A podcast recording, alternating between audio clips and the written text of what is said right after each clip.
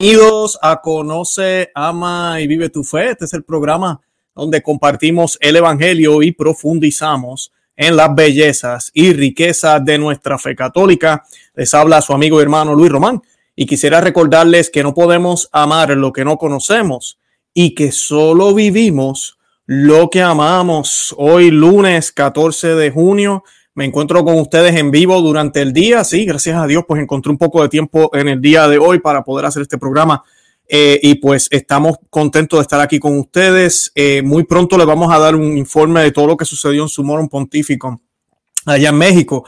Eh, y lamentablemente la noticia que voy a estar hablando hoy tiene que ver muchísimo con lo que, con lo que sucedió en México. Esta batalla interna que se está dando para eliminar la posibilidad de los católicos tener acceso a la liturgia tradicional. Esa posición, y como vamos a estar viendo en el programa de hoy, voy a leer un poco de Ecclesia Dei, vamos a leer un poco de Ecclesia Dei, vamos a leer un poco de Sumorum Pontificum. El primer documento fue promulgado por el Papa eh, o santo que eh, la iglesia ha declarado, San Juan Pablo II, en el 1988, el 2 de julio, y el motus propio Sumorum Pontificus por el, por el Papa emérito, ¿verdad? Eh, que el Señor le dé mucha salud, el Papa Emérito Benedicto XVI. Y pues voy a estar mencionando esto, ¿por qué? Porque la, postura que estamos viendo de muchos obispos eh, no es la postura de Juan Pablo II y no es la postura de Benedicto XVI. Y pues una postura muy hostil, yo me atrevería a decir casi diabólica, porque el demonio detesta todo lo que lleve a Cristo. Y pues la misa nueva, y quiero hacer esta aclaración por si alguien no entiende cuando yo hablo de estos temas. Yo no he dicho que la misa nueva no lleva a Dios. Yo no he dicho que la misa nueva Jesús no está.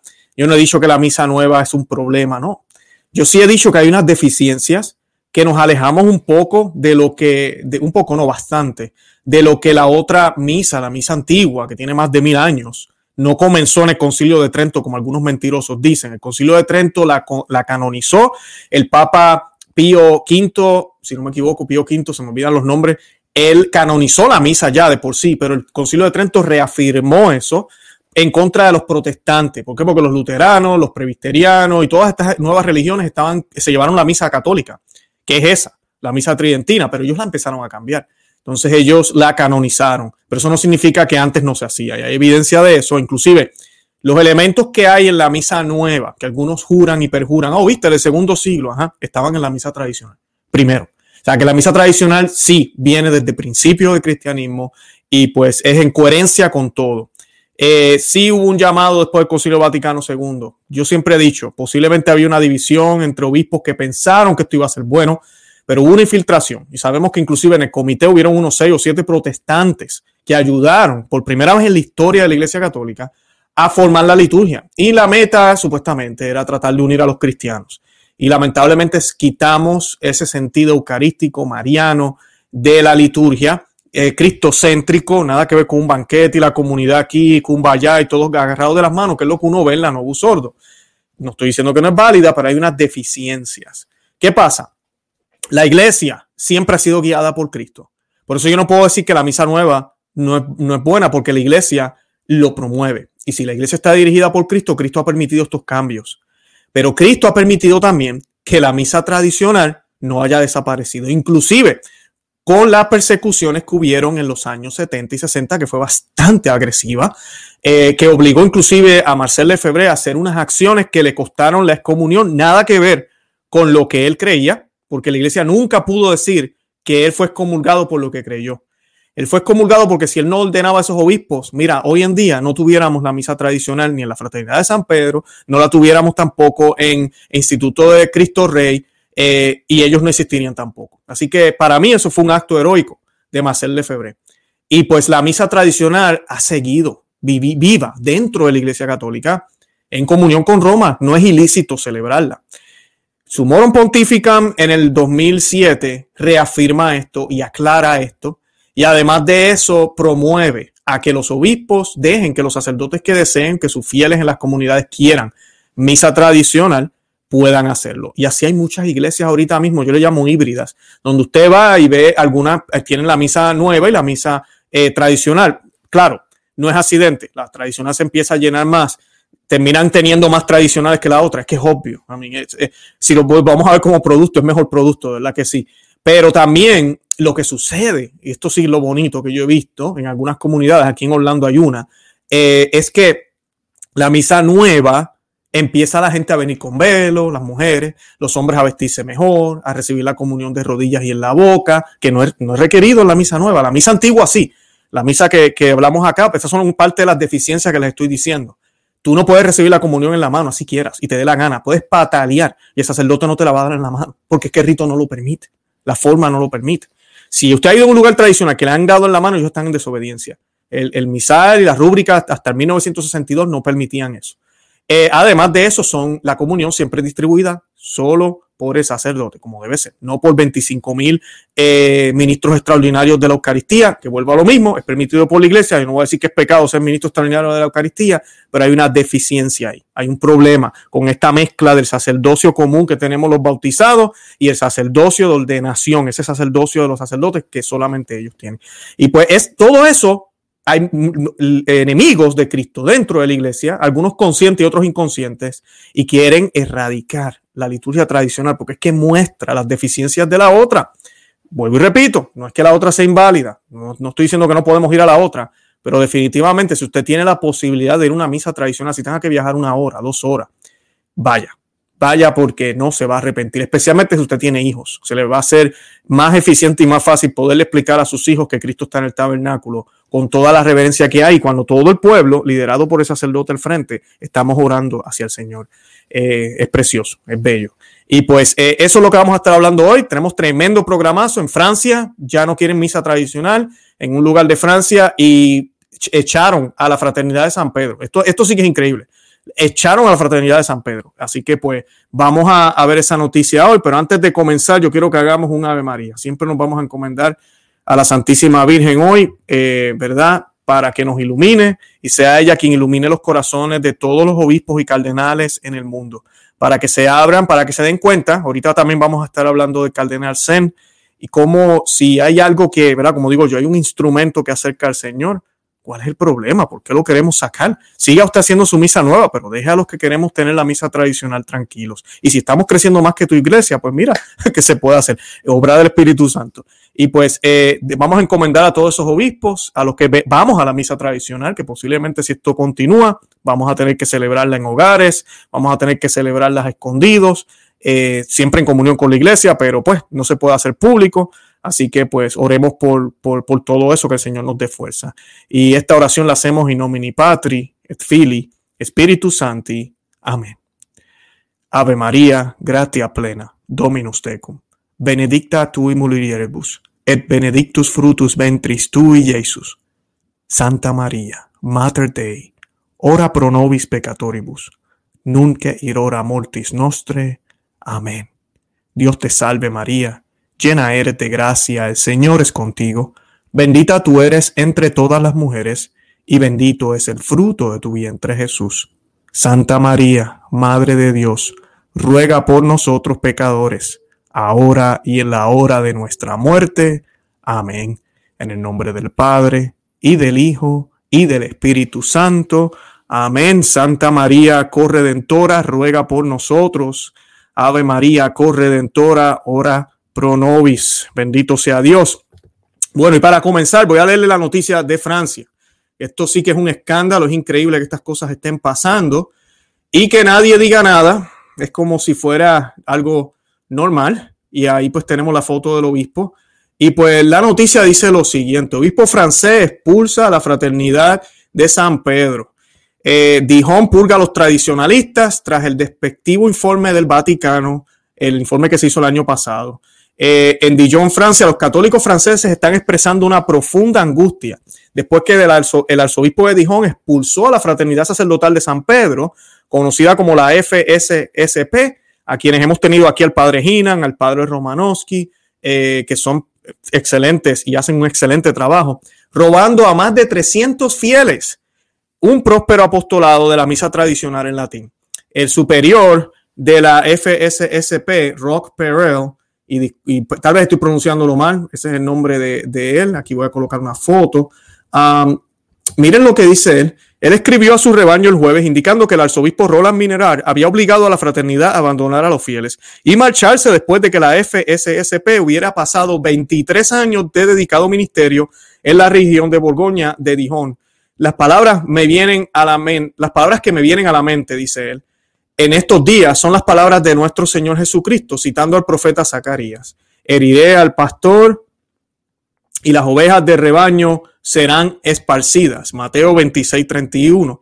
Dijo el superior, de un plumazo Mineral ordenó la salida de la sociedad de sus diócesis y hasta la fecha el obispo todavía no ha recibido la fraternidad sacerdotal de San Pedro, aunque el superior del distrito francés, Benoît Paul, Joseph, eh, ha estado pidiendo una reunión, eh, lamentó Perel. Si bien la SSP es un apostolado que mantiene la misa tradicional en el centro de su carisma, y aquí les voy a colocar una foto porque esto se ve que no hay ni comunicación con ellos. Es increíble cómo han hecho esto. Eh, si bien la SSP es un apostolado que mantiene la, misa tradicional en su carisma, Minera es una firme defensora de la justicia social y miembro de la Pontificia Académica de Ciencias Sociales, irónicamente escrito extensamente sobre el derecho a la libertad religiosa. El presidente de una voz francés, Patrick Bankin, dijo a Church Militant, el pueblo francés mantiene su espíritu de lucha y puede decirle que si el Papa se atreviera a cuestionar su moron pontífica, habría una leve de Bourdiers, levantamiento de escudos, y la comparación bélica se elige a sabiendas. El motus propio, su moron pontífica del Papa Benedicto XVI, otorga mayor libertad a los sacerdotes para usar la forma extraordinaria de rito romano, también conocida como la misa tradicional latina, en su forma de 1962. Y yo voy a compartirles ahora, vamos a hacer un screenshot para que vean el motus propio eh, de, de Benedicto XVI. Voy a leer de ahí, quiero que ustedes vean el texto. Estos textos están en el, en el portal del Vaticano, tenemos que hacer nuestra diligencia y leerlo. Yo les recomiendo que los lean completos, yo solamente voy a leer un pedazo ahora para que vean qué es lo que dice Benedicto XVI sobre esto. Eh, porque es impresionante que todavía hoy en día estemos con este, con este problema. O sea, ¿cómo es posible? Eh, ya la iglesia se pronunció, seamos obedientes a la iglesia, ¿no? Ah, pero pues ahí vamos. Y pues denme aquí, esto está muy grande, disculpen. Vamos a ver si me deja. Perfecto. Muy bien. Y pues eh, donde voy a leer, vamos a leer acá, dice, en algunas regiones, estas son las palabras del Papa, y ok, si lo pueden ver, déjenme quitarme yo de aquí. El Papa Benedicto XVI escribió lo siguiente. En algunas regiones, sin embargo, no pocos fieles adhirieron y siguen adhiriéndose con mucho amor y afecto a las anteriores formas litúrgicas que habían impregnado su cultura y su espíritu de manera tan profunda que el sumo pontífice Juan Pablo II, movido por la preocupación pastoral respecto a estos fieles en el año 1984, con el indulto especial Quantum Anix Annos, emitido por la Congregación para el Culto Divino, concedió la facultad de usar el misal romano editado por el Beato Juan XXIII en el, año 1962. Más tarde, en el año 1988, con la Carta Apostólica Ecclesia Dei, dada de forma de motus propio, Juan Pablo II soltó a los obispos a utilizar amplia y generosamente esta facultad en favor de todos los fieles que lo solicitasen. Y esta es la parte que a mí me, enoja porque se nos habla de una iglesia sinodal, se nos habla todo esto de que, de que, ¿verdad? que la iglesia tenemos que, caminar con el pueblo y estar cerca de la gente y, todo lo demás y la voz de la, de, la, iglesia. Miren lo que dice el motus propio de Benedicto XVI, siempre y cuando que el pueblo la pida. Y yo me he enterado de lugares donde, y esto después de su moro pontifica, donde tienen fácil unos 50, 60 personas que quieren eh, celebrar la misa tradicional, porque sienten el llamado, porque entienden que no hay deficiencias, porque quieren hacerlo de esa manera. Mira, eso es obra del Espíritu Santo, ¿no? No nos dicen eso ahora, que hay que escuchar la voz de la iglesia sinodal y que la voz del pueblo nos va a decir qué tenemos que hacer. Bueno, pues Ahora, cuando vienen dos homosexuales y quieren una bendición, esa sí la escuchan, esa voz sí la escuchan rápido. O viene una mujer y quiere ser sacerdotisa, buscan por dónde para darle más participación en la liturgia, aunque por la ley canónica digan otra cosa para distraernos. Así cualquiera, o cuando tienes un cardenal alemán que ha hecho un desastre y te, te brinda una renuncia, hace si lo escucha y dice, no, ¿sabes qué? Quédate ahí y le das un espaldarazo. O sea, en esa es la iglesia sinodal que vivimos ahora. Ellos escuchan lo que les sale de los pantalones, porque no puedo decir la otra palabra, no están escuchando al Espíritu Santo. Esa es la iglesia, el camino sinodal que no hace falta, porque no necesitamos nada de eso en la iglesia ahorita mismo. Lo que necesitamos es regresar a lo que es católico. Punto. Ay, pero el hermano protestante, que se quede fuera entonces si no quiere aceptar la fe católica. Ay, pero es que los judíos, que se quede fuera. Ay, que los musulmanes, que se quede fuera entonces. Todos son bienvenidos a llegar a Cristo, pero tenemos que aceptar a Cristo como es. Tenemos que aceptar a Cristo como es. Y es increíble que esto no se haga. Es mucho pedir, parece ahora. Y es lo que Benedicto XVI decía, ¿verdad? Si los fieles lo solicitasen. Well, estamos solicitándolo y no nos quieren escuchar. Después de la consideración por parte de nuestro predecesor Juan Pablo II de las insistentes peticiones de estos fieles, tras haber escuchado, y esto es gracias a Lefebvre, tras haber escuchado a los padres cardenales en el concitorio del 22 de marzo del 2006 y haber reflexionado profundamente sobre cada uno de los aspectos de la cuestión, invocando al Espíritu Santo, escuchen bien, estas son las palabras de Benito XVI, invocando al Espíritu Santo y contando con la ayuda de Dios, con la presente carta apostólica establecemos lo siguiente. Artículo 1. El misal romano promulgado por el Papa eh, Pablo VI es la expresión ordinaria de la lex orandi, la ley de la oración de la Iglesia Católica de rito latino. No obstante, el misal romano promulgado por San Pío V, y ese es el nombre del Papa que estaba buscando, ¿verdad? ese es el que, lo, el, canon, que comenzó la misa como tal, y se supone que no hubiera más cambios después de ahí. Y nuevamente por el Beato Juan 23, debe considerarse como expresión extraordinaria de la misa lex orandi y gozar de respeto debido por uso venerable y antiguo. Miren qué bonito. Estas dos expresiones del lex orandi de la iglesia en modo alguno inducen, inducen a una división de la lex credenci, ley de la fe de la iglesia. En efecto, son dos usos del único rito romano. Por eso es lícito son Benedicto 16, por eso es lícito celebrar el sacrificio de la misa según la edición típica del misal romano promulgado por el Beato Juan 23 en 1962. Esta parte yo sé que muchos lo debaten, pero según Benedicto 16, esto es un documento de la iglesia que nunca se ha abrogado, aunque sí vimos, hemos visto cosas que dijo el Papa Pablo VI, que hicieron muchos obispos en esa época, que definitivamente parecía que sí, que lo habían abrogado. Él le llama forma extraordinaria, como forma extraordinaria la liturgia de la iglesia, las condiciones para el uso de este misal establecidas en los documentos anteriores, ¿verdad? Y ahí cita también Ecclesia Day, se, sustituirían como se establece a continuación. Y ahí sigue, ¿verdad? El documento es mucho más intenso, yo no lo voy a leer completo ahora, pero es lo que, es lo que dice el documento y ahorita eh, muchos parece que no le interesa lo que la iglesia ha dicho. Es gracioso porque se llaman fieles a la iglesia. No es que nosotros somos católicos, pero la iglesia se ha pronunciado sobre esto y la iglesia no se puede contradecir. ¿Qué es esto? y especialmente sobre un tema como este. Sea, es un tema que tú tienes miles y miles de personas que gracias a la liturgia nueva llegan a Cristo. Entonces, ¿cuál es el problema? El cardenal Sen nos recuerda de eso también hoy. Voy a leerles aquí. El cardenal Sen hizo unas expresiones recientemente. El cardenal Sen celebra ambas, que me gusta recordarle a algunos tradicionalistas que detestan la misa nueva, que tengan cuidado porque los grandes defensores de la misa tradicional, como el arzobispo Schneider, el cardenal Burke, eh, el cardenal Sara, todos ellos también celebran la liturgia nueva. Y pues, eh, claro, bien reverente, como debe ser.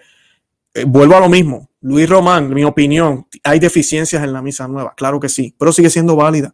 Y si, y si toca, ¿verdad? Por obediencia, algunos sacerdotes tienen que celebrar una, por lo menos no soldo y cinco tradicionales. Pues mira, si, eso, si ese es el truco para poder seguir promoviendo la tradición católica dentro del mundo católico, pues hagámoslo. No hay de otra. El cardenal Sena, arzobispo emérito de Hong Kong, ha reaccionado a los persistentes rumores sobre una directiva papal que aboliría o restringía lo dispuesto en el motus propio sumorum pontificam, que es lo que leímos ahora, sobre la celebración de la misa tradicional. Él, escribió en una, en una carta, dice, no estoy considerado, él dice, Cardenal Sen, dice, yo no estoy considerado como un extremista de esta forma litúrgica y he trabajado activamente como sacerdote y como obispo en la reforma litúrgica posterior al Vaticano II, tratando también de evitar los excesos y los abusos, porque sí, hay excesos y abusos, asegura el cardenal chino en la carta que ha colocado en su blog. Pero no puedo negar, por mi experiencia en Hong Kong, el mucho bien que produjo el motus propio sumorum pontífico y el que se deriva de la celebración de la misa tradicional. Y es obvio, ¿verdad? Esa misa es católica. Recuerda el cardenal que por la comunidad que participa en la forma extraordinaria en Hong Kong han pasado muchos jóvenes que a través de esta misa han redescubierto en sentido de la adoración y el sentido de la reverencia que debemos dar a Dios, nuestro creador. Y voy a parar ahí. La iglesia lleva décadas, especialmente después del Concilio Vaticano II. Los jóvenes no le llama la atención la iglesia hippie que, que, empezó en el, en el, después del concilio con su guitarrita y el Padre Nuestro con la guitarra, Padre Nuestro, tú que estás, casi como los Beatles y como, no, el joven ve eso y se ríe. El joven se, se, queda como que, ¿what? A eso yo vengo aquí a la iglesia. Y por eso cuando ven otras religiones de, de allá, de, los budistas y toda esta gente con el humo y la música extraña y los gritos raros, les llama la atención. Porque es que lo que es para Dios, y esa gente creen que ellos están haciendo algo para lo, lo, sobrenatural, ¿verdad? Pero es que siempre el ser humano ha entendido que lo que es de Dios es de Dios. Yo no puedo mezclar una cosa con la otra. Yo humanamente lo hago, claro, yo estoy en este mundo natural, pero es único, exclusivo para Dios. Por eso la iglesia tiene su vestimenta, tiene su, su, todo lo que usa en la Santa Misa, es exclusivo para Dios. Yo no puedo usar cualquier vaso o cualquier jarra. Y no se trata de que, ah, pero va a ser válido como quiera. Entonces vamos a darle un relativismo cristiano ahora, un relativismo litúrgico, como muchos hay por allá afuera. Que no, no, no importa. Si el padre quiere ponerse una sábana encima, que se la ponga. No importa. eso, eso, el tabernáculo no está, no importa. O no hay imágenes, o no hay un crucifijo, no importa. Cuidado. No podemos caer en ese relativismo. Porque entonces, imagínate, con Dios somos así. Yo no quiero saber cómo tratamos al prójimo. Y no me vengas con el cuento de que eres tremendo cristiano con el prójimo si maltratas a Dios en la liturgia, por favor. Comenzamos con la liturgia. Ahí es donde se supone que debería ser hasta más fácil en cierto sentido ser buenos cristianos, porque el, el, reto es cuando salgamos afuera. Pero si yo no puedo mantener una buena postura en la iglesia, si yo no puedo eh, ser reverente ante Dios, si yo no puedo vestirme bien para Dios, ¿Tú te crees que yo lo voy a hacer afuera en la calle? ¿Tú te crees que yo lo voy a hacer cuando a veces nadie me está mirando? O cuando estoy entre paganos. ¿Tú te crees que yo lo voy a hacer? Si no lo hago entre católicos, ¿verdad? Que saben lo que es bueno y malo, no lo voy a hacer entre paganos que no les importa. No voy a ser un buen cristiano. Ahí es que empieza, esa es la idea, ¿verdad? La liturgia nos transforma también, no es, ¿verdad? Dejarlo ahí, quedarnos ahí, no. La, la liturgia nos empuja, mal, nos empuja a ser otros Cristos vivos. ¿Verdad? Esa es la idea. Y cumplimos con lo que tenemos que cumplir, que es santificar el día de, fiestas como el domingo, el día del Señor, y ofrecerle a Dios el mejor sacrificio que podemos ofrecer, que es Cristo mismo. Y eso lo hace sacerdote, solo el sacerdote, no nosotros, como algunas personas piensan, nosotros no hacemos nada. El sacerdote es el que lo hace. Usted cumple con asistir. Usted cumple con unir sus sentimientos, ¿verdad? Ese sentimiento de, de pena, de contrición, de agradecimiento también al sacrificio de Dios en el Gólgota. Pero que porque usted piensa que si canto duro, entonces la misa salió mejor, que si me trepo allá al lado del sacerdote, entonces la misa salió mejor. Esas son ideas modernistas que lamentablemente se han infiltrado en la liturgia nueva, no en la antigua, en la nueva. Y yo quiero despertar a los que me están viendo, si usted está yendo, ¿verdad? No está yendo a una misa tradicional y eso es lo que usted ve. Esa no es la verdadera participación que la iglesia siempre nos enseñó. Esa no es la verdadera participación. La verdadera participación es tener los sentimientos de Cristo en la cruz. ¿Qué sentimiento tenía Cristo en la cruz? Vamos a poner a pensar. Vamos a poner Mediator Day del Papa Pío XII, habla de eso. ¿Qué sentimientos tenía el Señor cuando estaba en la cruz? Ganas de bailar, de brincar, de subir las manos como dos antenas parabólicas.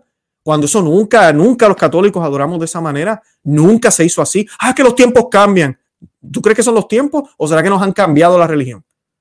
¿Será que nos han cambiado la religión? Porque inclusive el nuevo misal no dice que hagamos eso. Estos son ideas que se han metido.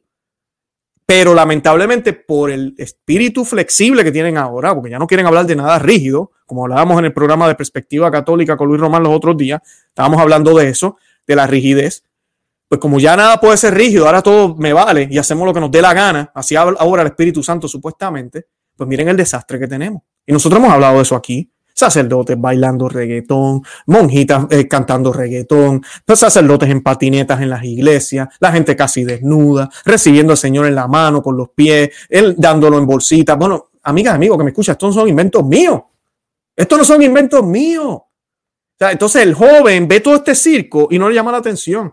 Pero cuando el joven llega a una liturgia llega a un sitio, está lleno de incienso, de humo, y dice, ¿qué está pasando aquí? Y el sacerdote empieza a hablar una lengua que él no entiende. Claro, la homilía se hace en la, lengua vernacular. Dice que eso es latín. Mm, interesante. ¿Y qué está haciendo él? Él está ofreciendo sacrificio. Oh, chévere, ese es su trabajo. Y, ve a todo el mundo arrodillado, las mujeres, porque están utilizando vuelo? Todo eso le empieza a llamar la atención. La vestimenta, dice, oh, espérate, esto es como fuera de este mundo. Exacto. Yo he visto oh, jóvenes que me han dicho eso.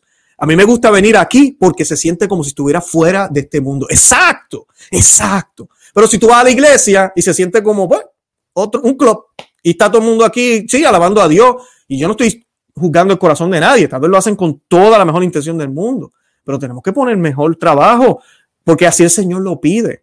Así el Señor lo pidió en el Antiguo Testamento y así lo sigue pidiendo. El Señor es muy exigente y el Señor se merece lo mejor. ¿Cómo nosotros no lo, no lo vamos a hacer para Él? Y ese punto de Cardenal me, me, me, gustó, por eso quise enfatizarlo. Él continúa aquí, ya está terminando, dice, recuerda, el cardenal también dice, él dice, miren lo que dice el cardenal, que yo lo he mencionado aquí muchísimas veces. La misa tridentina no es divisiva, al revés, nos une a nuestros hermanos y hermanas de todas las épocas. Eso no lo puede hacer la misa nueva. ¿Por qué? Porque ellos no la celebraron. Nos une a nuestros hermanos y hermanas de todas las épocas a los santos y a los mártires de todo tiempo, a quienes han luchado por su fe y han encontrado en ella una ingotable, un agotable alimento espiritual. La última vez que Zen, y esto es un comentario que Zen, el cardenal Zen, voló desde Hong Kong a Roma con una petición para el Santo Padre relativa a los pactos vaticanos con las autoridades comunistas chinas, ni siquiera fue recibido por Francisco. No es probable que esta petición vaya a tener mejor acogida. Y así mismo es, la opinión del cardenal Zen ya no importa para Roma. Eso lo han mostrado muy, muy, eh, muy eh, claramente. Nosotros hicimos también un programa hace poco de la situación en China. La cosa ya no está buena. Tenemos que orar por nuestros católicos allá. Eh, están pasando las de Caín y lo que están tratando de hacer es torturarlos. Tenemos obispos sin agua y luz, encerrados en una cárcel, cárcel domiciliaria. bueno, hay muchísimo. Les invito a que vayan al canal. También hicimos un programa hace poco de eso. Eh, nada de eso es secreto. pero la gente dice que la iglesia va súper bien, que este es el mejor pontificado del mundo. Yo no sé qué rayos están pensando. Quiero leer también un poquito, ¿verdad? Porque con esto de Francia, también quiero leer la Iglesia Day. Esto es antes de Benedicto XVI. Y pues voy a share my screen again, voy a compartir la pantalla rápido para que vean lo que Juan Pablo II también dijo. Eh, a pesar de que en ese momento no se le daba tanta autoridad a los sacerdotes, pero lo que él menciona sobre eh, el apoyo que se le debe dar a estas comunidades es interesante. Porque él dice, en las presentes circunstancias, deseo sobre todo dirigir una llamada a la vez solemne y ferviente, paterna y fraterna a todos los que están ahora y han estado vinculados en diversos modos con las actividades del arzobispo Lefebvre, para que cumplan el grave deber de permanecer unidos al vicario de Cristo en la unidad de la Iglesia Católica, eh, ¿verdad? Y dejen de sostener cualquier forma que sea reprobable y forma de actuar, que la mayoría de ellos no, para nada. Eh, nosotros estamos preparando un programa con el obispo Schneider y vamos a estar hablando de eso, porque no, lo, de la fraternidad de San Pío X, actualmente, ahorita mismo el Papa Francisco, irónicamente, le dio eh, facultades para poder confesar. La comunión de ellos es válida, esos sacramentos, ¿verdad? Son válidos, así que no, este, todo esto, esto, esto es en los 1988, si no me equivoco, así que las circunstancias eran distintas. Pero miren lo que él dice en el punto número 6, que a mí me gusta esta parte. Había cuenta, habida cuenta, y los exhorto a que lean el documento completo, ¿ok? Habida cuenta de la importancia y complejidad de los problemas indicados en este documento y en virtud de mi autoridad apostólica, establecemos lo siguiente. Se constituye una comisión con la tarea de colaborar con los obispos, con los dicaterios de la curia romana, romana y con los ambientes interesados para facilitar la plena comunión eclesial de los sacerdotes, seminaristas, comunidades, ¿verdad? Que hasta ahora estaban ligados en distintas formas a la fraternidad fundada por Lefebvre y que, y que deseen permanecer unidos al sucesor de Pedro. Eh, también él dice, esta comisión está formada por un cardenal presidente y pues eh, él colocó también al cardenal Ratzinger, ahí lo pueden ver en el punto arriba, que es el obispo, ¿verdad? El Papa Benedicto XVI. Y pues él dice, además se habrá de respetar, miren el, numeral, la letra C.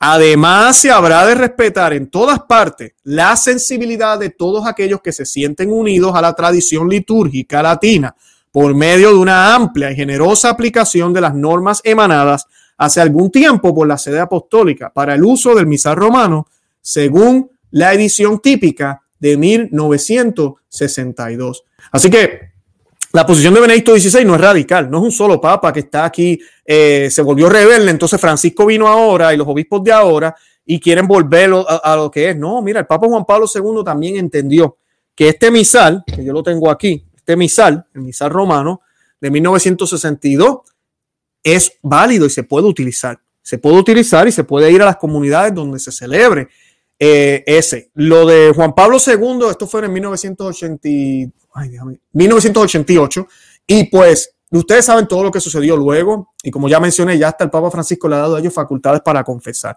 La situación es muy distinta ahorita de la Fraternidad San Pío X. Si usted es la única iglesia que les queda cerca, mira, no pierda tiempo. Yo les voy a compartir un artículo que escribió el padre Javier Olivera Rabasi sobre eso. Si los católicos podemos asistir a la Fraternidad San Pío X. Yo he asistido y les envío un saludo a los hermanos de allá, porque si no fuera por ellos, no tuviéramos lo que tenemos ahora dentro de la Iglesia Católica. Es como dos frentes. Ellos, ellos, yo no voy a decir que ellos están fuera de la Iglesia Católica, porque eso no es correcto decirlo, pero sí hay un problema jurídico con ellos pero ellos siguen en comunión con el, con, el, con el Papa, ellos oran por el Papa, las misas se ofrecen por el Papa Francisco, no por Benedicto XVI, porque ese es el Papa. Eh, esa es la fraternidad de San Pío X. Y luego acá dentro de la iglesia como tal, tenemos entonces la fraternidad de la silla de San Pedro, tenemos el Instituto de Cristo Rey y otras más, y de algunos padres diocesanos, sacerdotes que han decidido, gracias a su moro pontífico, tener esa posibilidad de que las personas puedan de una manera eh, trascendental, de una manera bella, celebrar la Santa Misa, que solo provee el rito antiguo. Y pues hay que darle gracias a Dios por eso. Lamentablemente lo que está sucediendo en Francia es muy, muy triste. Eh, la comunidad de allá está completamente, eh, ¿cómo se dice? No, no, lo pueden creer, no lo pueden creer. algo bien interesante que quiero cubrir sobre esto de Francia, antes de que terminemos el programa, es lo de la encuesta. Hubo una encuesta el año pasado y esta encuesta salió de Roma. En, febrero los obispos franceses presentaron a la Santa Sede una valoración devastadora, deseñosa de la misa en latín, pidiendo al Vaticano no extender la celebración. La presentación fue en respuesta a un cuestionario de, en el 2020 de la Congregación para la Doctrina de la Fe sobre la misa tradicional enviado a los obispos de todo el mundo. Los católicos que asisten, dicen ellos, a esta misa eh, permanecen congelados en una concepción idiosincrásica de la iglesia, que rechaza el Vaticano II, critica al Papa Francisco y es hostil a una iglesia demasiado abierta. Afirmaron los obispos argumentando que el movimiento tradicionalista crea una mentalidad de resistencia. Al señalar que los jóvenes frágiles e identificables se fascinan fácilmente por ella y reforzados en su fiebre obsesiva por la predicación mediocre y las redes sociales. Los obispos preguntaron, ¿por qué hay tanta locura, especialmente entre los jóvenes? Por la forma extraordinaria. Y pues, eh, pues porque es lo católico, por eso es. Pero el comentario que ellos hacen ahí quise traerlo a colación porque esas son las malas concesiones que tienen de nosotros. Yo no voy a decir que hay grupos allá, inclusive hay canales aquí en YouTube que, que yo no les recomiendo que escuchen. Eh, que hablan muy, de una manera muy hostil en contra del Papa Francisco, en contra de la iglesia. Eh, es como si se hubiesen fundado otra iglesia a ellos. Y algunos hasta se autoproclaman el, el remanente y toda esta cosa. Cuidado. O sea, tenemos que tener mucho cuidado con eso. Eh, tenemos que tener mucha humildad.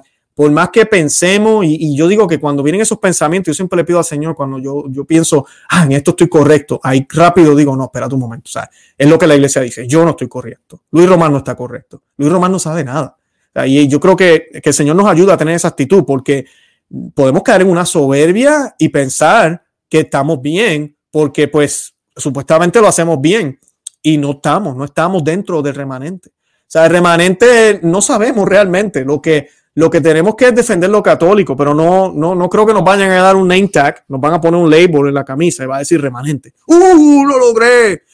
Como hay algunos que ya se han atrevido a hacer eso. Eh, tengan mucho cuidado, pero si usted ve un canal o una persona que cuando habla se expresa de una manera eh, Ustedes saben que yo soy ido muy crítico de este pontificado. Este pontificado, de verdad, estamos en una crisis horrible. Y, es desastroso lo que se está haciendo desde Roma, definitivamente. Pero a mí usted no me va a escuchar a mí hablando de falso profeta o del demonio mismo o del anticristo en contra de Roma. Jamás. Jamás. Yo no voy a hacer eso. Eh, yo no puedo hacer eso. Yo soy hijo de la iglesia. Ahora, yo no estoy ciego. Yo veo lo que está pasando. Igual que cuando yo veo un sacerdote que habla mal, Yo no voy a decir que el sacerdote es el diablo, no, no es el diablo, pero se está dejando guiar por el diablo, claro. Eh, está eh, predicando cosas que son falsas, está en contra de la misma iglesia, como digo yo, los desobedientes. No podemos obedecer a los desobedientes. Ese es el tipo de postura que tenemos que tener. Tenemos que resistir con fidelidad a la iglesia. Así que uno resiste con fidelidad. No es fácil. Hay mucha gente que se le hace difícil entenderlo. Y dicen, pero es que no, mira, ¿cómo tú vas a decir? que, entonces, ¿qué? ¿No, ¿Me hago el de oído sordo? No, tú estás atento, pero ya, definitivamente, yo no, yo no, me, yo no me entusiasmo mucho con las homilías del Papa, honestamente. No, porque tendrá muchísimas cosas bien. Pero mira, por aquí por allá dice algo y ahí donde todo el mundo se escandaliza y ya llevamos en estos 7, 8 años. So, no es necesario. En, tiempos de antaño, escuchen bien lo que les voy a decir, en tiempos de antaño, las homilías del Papa no se publicaban, así como se publican ahora, no había Twitter, no había Internet. Habían católicos que si escuchaban al Papa una sola vez en su vida por radio, tal vez, fue mucho. Muchos santos nunca, nunca supieron qué dijo el Papa, o, tal vez escucharon algo aquí o algo allá, pero no, no fue necesario, eso no es necesario para ser católico. Ser católico no es levantarme e ir a la cuenta de Twitter del Papa Francisco y ver que tuiteó que a veces tuitea cosas de nueva era, porque eso no es secreto, como también a veces tuitea cosas muy bien. Y uno dice, wow, mira qué chévere. Dijo que Cristo es el camino, la verdad y la vida. Chévere. ¿Verdad? Y al otro día dice, tenemos un abanico de religiones que todas nos llevan a Dios. ¿Verdad? Es la ambigüedad que estamos viviendo en este, en este pontificado, que no tiene excusa y que hace más daño que si él dijera completamente todo mentira. De verdad que sí. Pero hay que orar por él. Eso es lo que yo siempre he dicho aquí en el programa. Tenemos que orar por él. Y cuando usted ora por las intenciones del Papa, yo he hecho ya como dos programas sobre este tema. Los católicos, cuando oramos por las intenciones del Papa, por ejemplo, cuando usted reza el Santo Rosario, siempre se hacen unas oraciones para las intenciones del, Santo Padre. Siempre se dice eso. Esas, esas intenciones son las intenciones de Cristo. Esas son las intenciones que nosotros oramos. Cuando se habla de eso, e, eso es lo que estamos hablando. Que si el Papa quiere una Pepsi en ese momento, quiere una Coca-Cola o quiere un jugo de, naranja, yo no estoy orando por eso. O que si al Papa le parece, tiene una opinión distinta a lo que la iglesia dice, esa es su opinión. Yo estoy orando por lo que la silla establece. La silla se supone que sea para salvaguardar la fe, proteger la fe, guiar el rebaño, ¿verdad? Nos unimos en esa figura, independientemente de quién está sentado ahí. Nosotros oramos, eh, las intenciones que nosotros oramos son esas. La persona que se sienta ahí no es tan importante como para que nosotros oremos como tal por él. Ahora, que también podemos orar por él, claro que sí, definitivamente. Pero el Papa de por sí, yo recuerdo un comentario que hacía el Papa San Pío X, tú un Papa Santo, San Pío X, que nunca tuvo la humildad de aceptar las vestimentas que se supone que es un Papa. Que ustedes saben que hoy en día el que tenemos está en desobediencia. El único Papa en toda la historia que no ha querido ponerse zapatos rojos. Eh, bueno, los últimos años. Y, es un símbolo, un símbolo del martirio. Y pues es supuestamente signo de humildad. Si yo voy a una compañía y hay un uniforme establecido, ¿verdad? ¿Ustedes creen que es humilde yo decirle a la empresa, yo no quiero ponerme el uniforme? Porque yo prefiero usar mi propia ropa. No me provean ropa, yo uso la misma mía. Eso no es humildad, eso es obediencia. Así lo veo yo. Y pues, pero, ¿verdad? Todos están, no, es humildad, es humildad. No vive donde siempre vivieron los papas, porque que es un palacio, que yo no sé qué, que ni para tanto, ni para tanto. Todos sabemos, esos son ataques de los protestantes a la iglesia católica. Que no, que la iglesia católica tiene millones, que la iglesia católica tiene palacios, que la iglesia, para nada. La iglesia católica le ha servido al mundo más que ninguna institución en el mundo entero. Ha hecho más bien que, que, que, que, nadie. Nadie se puede parar al lado de la Iglesia Católica todo lo que ha hecho. Y eso lo saben hasta los malos. Ellos lo saben. No hay organización que administre más hospitales, escuelas que la Iglesia Católica. O sea, que trabajamos, trabajamos. Y pues eh, tenemos que orar por él, porque e, ese tipo de actitud no es, no es, no es humildad. No es humildad. Entonces tenemos que orar por él. Eh, y pero San Pío X, el comentario que les quería decir, él le escribe en una de sus, o creo que fue una entrevista o algo, por él decía que él oraba a Dios porque él no se sentía digno de todo lo que el Papa usaba, ¿verdad? Le ponían los guantes a veces, toda esta vestimenta que en, en antaño era precioso verlo, y mucha gente lo atacaba porque no entendían el, el por qué. Porque acuérdense, es el vicario de Cristo. Le guste o no que le llamen así. Quien se siente en esa silla es el vicario de Cristo. Y al de, hay de él si no representa a Cristo. Es el vicario de Cristo. Le guste o no es el vicario de Cristo. O sea, él lo puede decir abiertamente. No me digan vicario de Cristo. No dejas de ser vicario de Cristo. Es como si yo dijera hoy, yo no quiero ser hombre. Déjenme de llamarme hombre. Eso no cambia la realidad. Sigo siendo hombre. O yo decir, no quiero ser papá de mis hijas. Yo puedo renunciar legalmente, tal vez, de cierta forma. No sé, ¿verdad? Quitarle el apellido. No sé, I no. Pero si la realidad es que yo soy el papá de ellas. Yo soy el papá de eso, no va a cambiar. Entonces, San Pío X decía que, que, que el Señor le daba la humildad a él para dejar de ser él. Miren lo que decía San Pío X, para dejar de ser él y permitir que le rindieran el honor que merecía esa silla, que merece esa silla establecida por Cristo en su persona. Entonces, que él le pedía a Dios eso, Señor, dame, y el Señor se lo dio, porque el Papa San Pío X era un hombre muy humilde, pero nunca dejó de utilizar las cosas que siempre utilizaron los papas para mostrar esa grandeza, porque es un monarca. Esa es la realidad. Y eso es lo que se nos quiere quitar hoy en día. Lo muestran, entonces, los, las últimas décadas que hemos visto, los papas se ponen sombrero, porque no solo Francisco, se ponen sombrero, se visten de payaso, bailan, toman del vaso de fulano, del otro. Un monarca no hace eso. O sea, un monarca no hace eso. Una persona que tiene un puesto importante no hace eso. Esa denigración que ha entrado dentro de la Iglesia Católica, esto es una infiltración masónica que ha presionado todas estas ideas y lamentablemente cada día son más los católicos que se unen a esas ideas. Y ahorita con la misa tradicional en Francia y en todo el mundo, todo este tradicionalismo que ha ido creciendo y va a seguir creciendo, eh, es un problema. Es un problema para esta agenda y el demonio lo detesta. El demonio detesta todo lo que sea sagrado, todo lo que sea cristocéntrico, todo lo que lleve a la verdad. Y la tradición eso es lo que hace. Te lleva a realizar lo que realmente es importante, lo que debería ser importante. Esta pandemia, por ejemplo, que acaba de pasar, o pandemia, como algunos le dicen. Mira, la iglesia reprobó y reprobó miserablemente, miserablemente, desde Roma hasta abajo. Se pueden contar los lugares mayormente tradicionales que estuvieron abiertos en ciertos momentos, que continuaron dando la comunión en la boca y no se murió la gente. Pero cuántas iglesias ahorita ni siquiera van a regresar ya como lo hacían antes. Y todo esa irreverencia, las iglesias vacías no se van a llenar más. La gente ya no cree en todo esto, pues si eso se convirtió en un circo.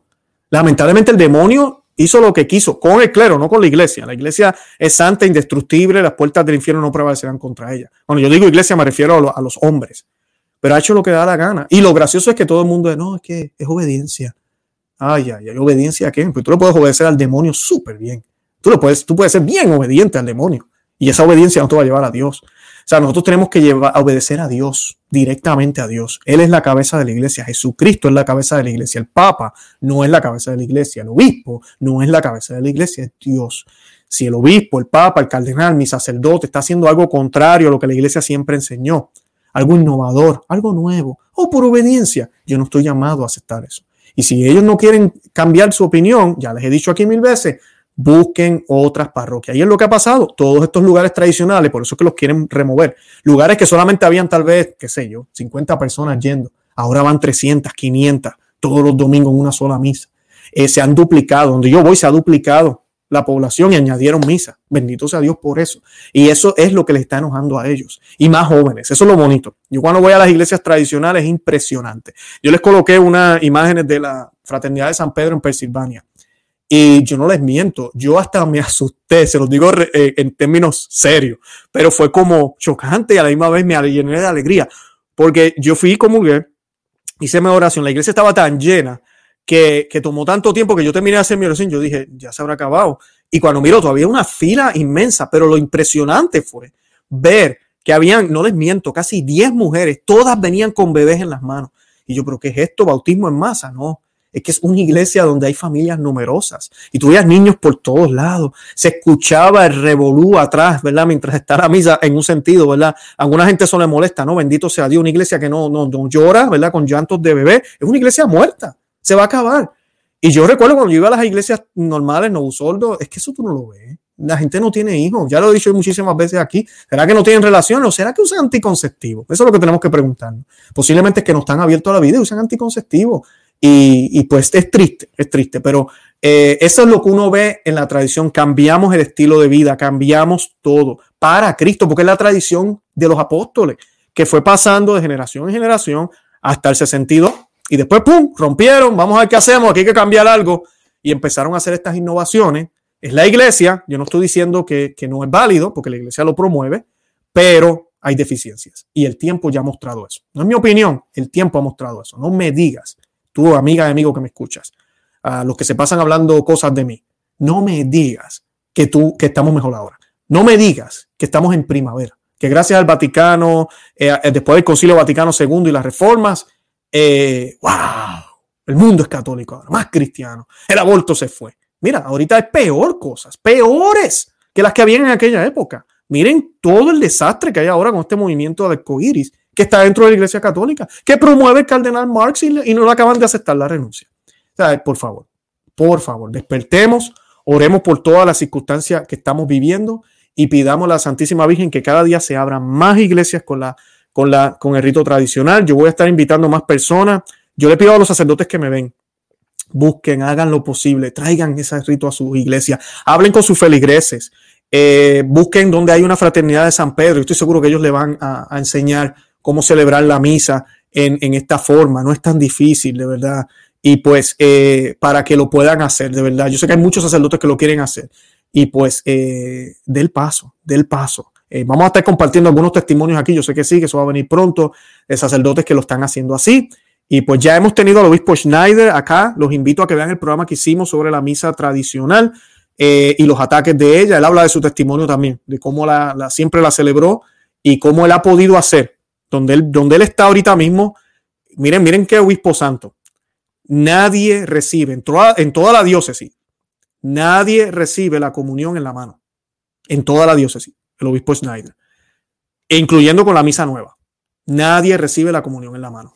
Escríbele a tu obispo, porque están los judas que hacen orilla y los desobedientes que hacen orilla. Y no podemos desobedecer a, los, no podemos obedecer a los desobedientes. Así que eso es la que hay. Yo los invito a que visiten nuestro blog, conoce, ama y vive tu fe.com, que se suscriban aquí al canal en YouTube, conoce, ama y vive tu fe. También estamos por Perspectiva Católica con Luis Román en YouTube. Son dos canales, eh, ambos, ¿verdad? Muy interesantes. De Perspectiva Católica es un poquito más de análisis pero es básicamente defensa de la Iglesia Católica también.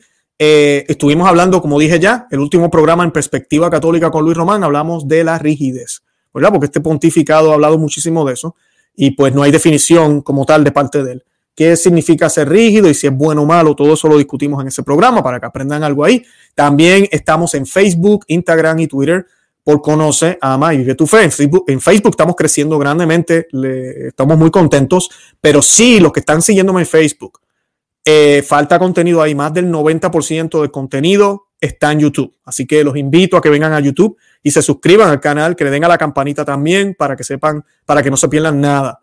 Eh, además, también estamos, tenemos un grupo de miembros cristeros que está creciendo rápidamente. Yo estoy colocando contenido exclusivo para ellos. Denle al botón que dice Join en el canal eh, y ahí pues pueden ver más detalles. Es mi manera de agradecerle. Muchos de, las personas están donando, me quieren donar. Pues una herramienta que estoy dándole a ustedes para que puedan hacerlo. Son solo dos dólares al mes, bien poquito. Pero la idea es, yo coloco contenido exclusivo para ustedes y pues así lo, ven ahí. Es una manera de también poder seguir creciendo como movimiento. Eh, hemos estado apoyando muchísimas organizaciones, gracias a Dios para los que no saben, yo tengo mi trabajo full time, yo no hago esto por dinero, así que pues eh, todo lo que conoce a y tu fe, eh, lo poco que generamos, todo se va para otras organizaciones y pues le doy gracias a Dios que me ha dado esa oportunidad de poder servirle al mundo católico, especialmente el mundo que defiende la, que defiende la sana tradición, la sana doctrina católica perenne de nuestra iglesia católica, de Cristo, ¿verdad? Eh, que lo hemos podido ayudar con este medio, de verdad que sí. Así que nada, los amo en el amor de Cristo y Santa María, ora pro nobis. Que Dios me los bendiga.